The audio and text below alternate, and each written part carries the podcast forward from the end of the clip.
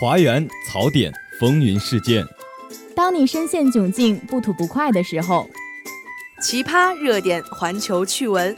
当你寒窗苦读、遍观奇闻的时候，态度、观点畅所欲言。当你杯中有酒却无人论道的时候，当你失意落寞需要人陪，当你成就喜悦渴望分享，当有趣的灵魂找不到归宿。你好，这里是华广直播室，这里是华广直播室，欢迎收听本期的大话天下。直播间里，我们与你一起吐槽，一同畅聊。欢迎收听本期的煮酒论道。华大街头，我们脑洞大开，等你发声。接收最新最热资讯，说出最真最诚心声。华广直播室，直播你的生活。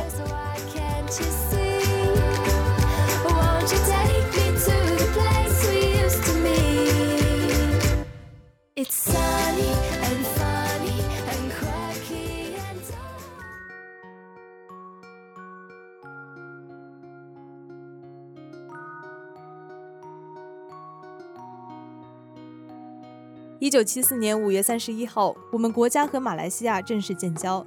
到现在呢，已经经历了风风雨雨的四十五年。我们学校作为两大侨校之一，也有很多的同学来自于马来西亚。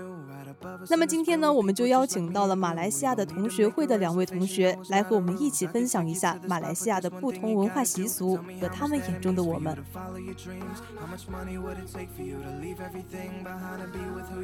Hello，大家好，欢迎收听直播室的专题节目《华广会客厅》。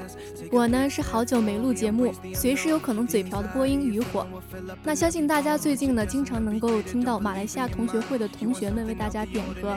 那这个呀，是因为今年呢是。中中国和马来西亚建交四十五周年，那刚好我们今天有机会请到了两位马来西亚的留学生，来为我们讲一讲真正的马来西亚。那首先请两位同学介绍一下自己吧。大家好，我叫姚玉华，我是二零一七级的同学，我来自哲社学院，我的专业是哲学，同时我也是马来西亚同学会的会长。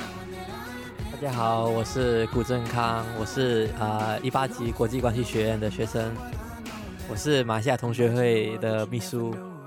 那你们刚才都有提到这个马来西亚同学会啊，我想问问，这个是什么样的组织呢？这是一个，与其说是个组织，那不如说我们是个大家庭，因为我们都是离乡背景的留学生，我们会在一起，一起分享快乐，还有不快乐。我听到你的中文说的还挺好的呀，是之前在马来西亚的时候就会经常说吗？对的，我们在马来西亚其实啊从小就开始学习中文，然后除了中文之外，我们还会说一些中国其他方言，不会说粤语，因为我家是说主要是说粤语的。嗯。然后马来西亚人普遍的话，普遍都会说四种语言以上。那还真的挺厉害。那你们来中国是多久了呢？呃，我是从去呃去年三月开始来到中国留学，至今已经一年半的时间了。我是从二零一七年二月来到的中国，至今已经有接近两年半了吧。那过来这边生活的还算习惯吗？呃，还习惯了。就中国的生活比起在马来西亚生活非方便很多。比如说一个那个现金那个交易吧，那个手机支付扫扫码支付，对，我们在马来西亚还是使用现金，就来了中国过后非常的方便，方便到我们感觉有点不习惯，我们也是用一些时间来适应。对，那中国其实是很早使用移动支付的国家了。那来这边吃的怎么样呢？吃的还算习惯吗？吃的话，我觉得中国的食物一开始我会觉得特别的油腻，就是那饭菜会比较咸或比较油。然后，所以我一开始来到这里的时候，我拉了一个星期的肚子。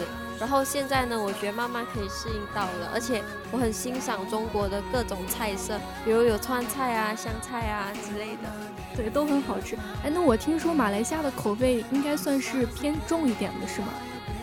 嗯，基本上马来西亚还有其他东南亚国家的口味都会重一点点，偏向于辣的。大部分的马来西亚人都特别的爱吃辣。我听了这么久，你们为什么没有提到咖喱呢？我听说那个咖喱是很火的一个佐料和配菜，哎。对啊，就我们的我们的咖喱就和中国的咖喱有点不一样，我们会放比更多的香料，还有辣椒，所以会偏辣，然后偏一些东南亚的风味。嗯。哎，听你这么说，我有点馋。我想，要是你现在我能有一桌马来西亚的好吃的，该有多好呀！对，那你们是什么种族的人呢？是华人吗？没错，我们是华人。那去马来西亚有多久了呢？嗯，我是我是家里第四代的，就是华人。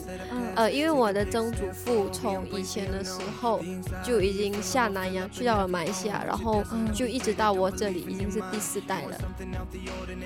那其实马来西亚呢是一个多民族然后多元文化的国家嘛？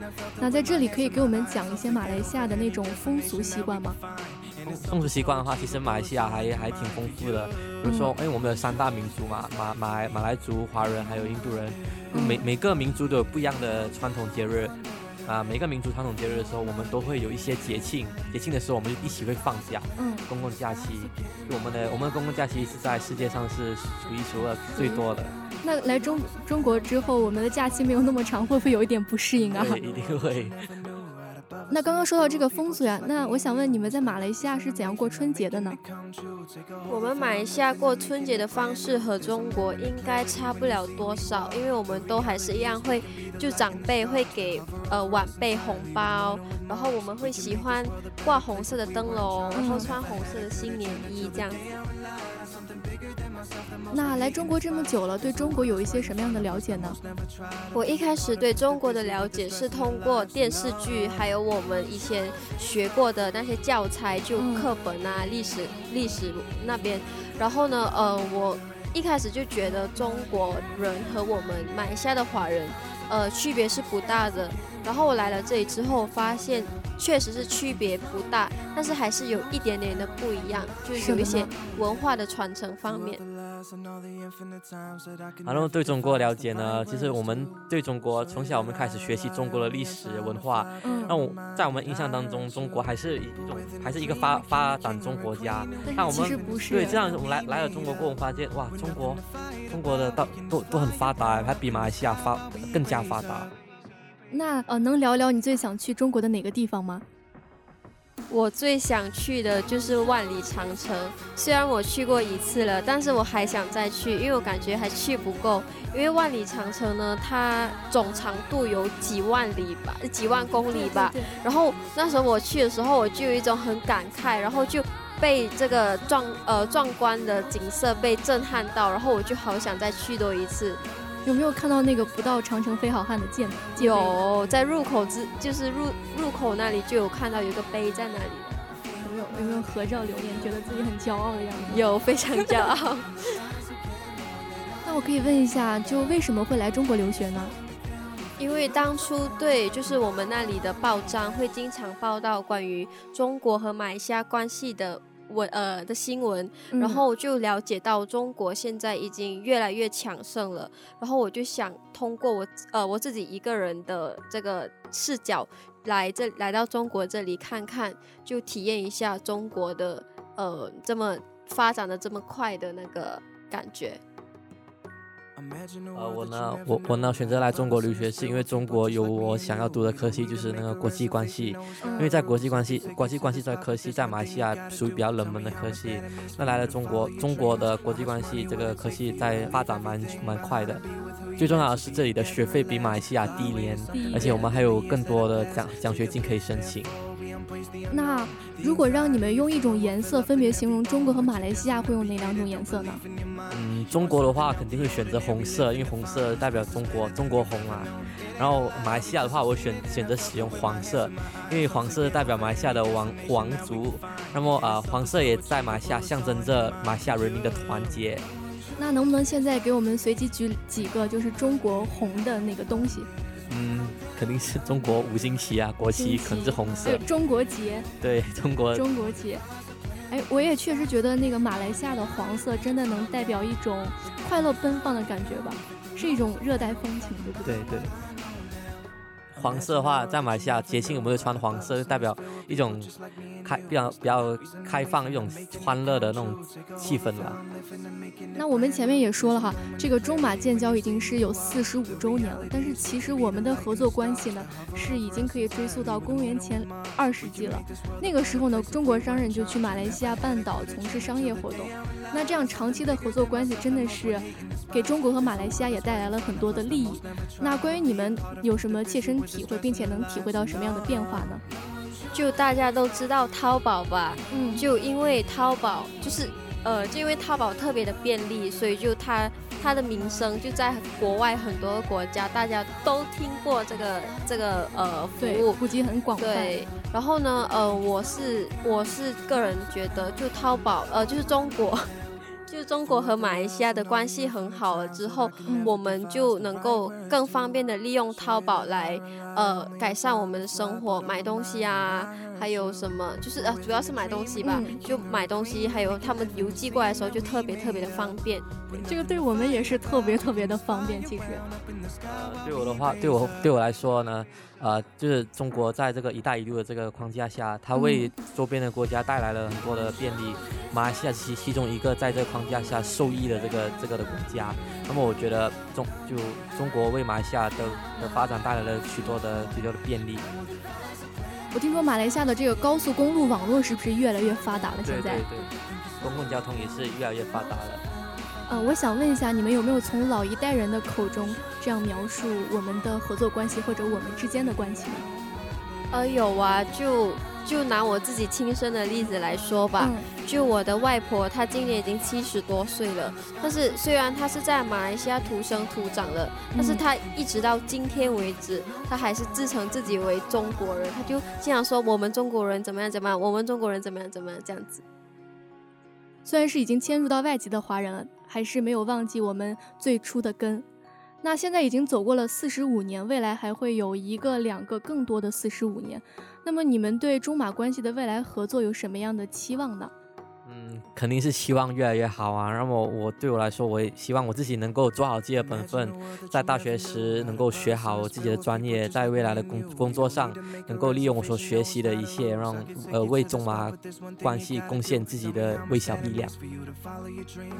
至于我的话，中文已经在马来西亚的华人的群体里面是非常普遍的，但是我是更希望中文就这个语言能够传达到、传播到。有族同胞的朋友上，就让他们也了解汉语，还有了解中国，让他们都学会中文。对，现在也在中国的一种生活，能学到更多中国的传统文化，中国的待人接物，回去也多多的在马来西亚传播一下。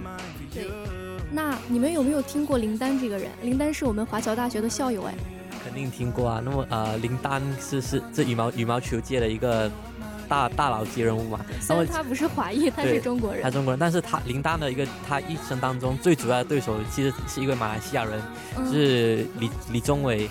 大家肯定有听过，呃，邻里大战，然后左邻右里，其实他们是他们在他们羽球生涯当中，他们都是一生的一个主要对手，他们都互相啊一起成长，一起去进一起进步。他们在比赛上虽然是对手，但他们在赛场下，他们是一个很好的一个朋友，这也是一个中马关系最最有最最好的一个表现。友谊第一，比赛第二。对对。那我还有马来西亚，其实，在娱乐圈也是很活泛的，比如说梁静茹，是吗？对，梁静茹，还有《童话》，听过吗？《童话》这首经典歌曲。我愿变成对对那个童话，它的它的那个作者的那个片曲的就是光良，光。然后不得不说，就是光良其实是和我爸爸同一间高中同班同学，所以他是一个土生土长的马来西亚人。所以还有除了光良，还有很多啊，比如说曹格，听过吗？对，曹格，他之前有上那个呃歌手的节目，我有听过他的歌。对，还有最近很火红的歌曲《飘向北方》的一个编曲者黄明志，听过吗？黄明志，黄明志，我有听我。我有听这个《飘向北方》这首歌，这个歌非常好。对，这首歌就是黄明志写的。真的没有想到那么多厉害的音乐人都是来自马来西亚呀！我听说最近是不是有一个中马建交四十五周年的文艺晚会啊？呃，这么说是对的，但是全名错了，全名是中马建交四十五周年暨马来西亚文化周晚会。嗯，通过这个晚会呢，我们在里面就有很多好吃的、好看的、好玩的。那据我所知呢，还会有一些精彩的节目和一些好吃的美食。希望大家能在五月十九号的晚上七点钟来灯光篮球场，感受不一样的风土人情。那除此之外呢，我们还有其他的两个活动，一个是关于马来西亚文化的图片展，时间呢是在五月十五号到五月十九号的早上十点到下午五点。地点呢是在中庭 LED 屏前大道两侧。那还有一个呢是马来西亚和“一带一路”专题演讲，我们会在五月十八号的下午两点半到四点半，王源新国际会议中心 G 幺零四。到时候呢，希望大家能多多关注。那我也会带着我们直播室的小伙伴们来给你们捧场的。你说的哦，那我们一言为定。好，那我们本周的华广会客厅到这里就要结束了。播音渔火携马来西亚留学生姚玉华、古振康，感谢您的收听，我们下周同一时间再见。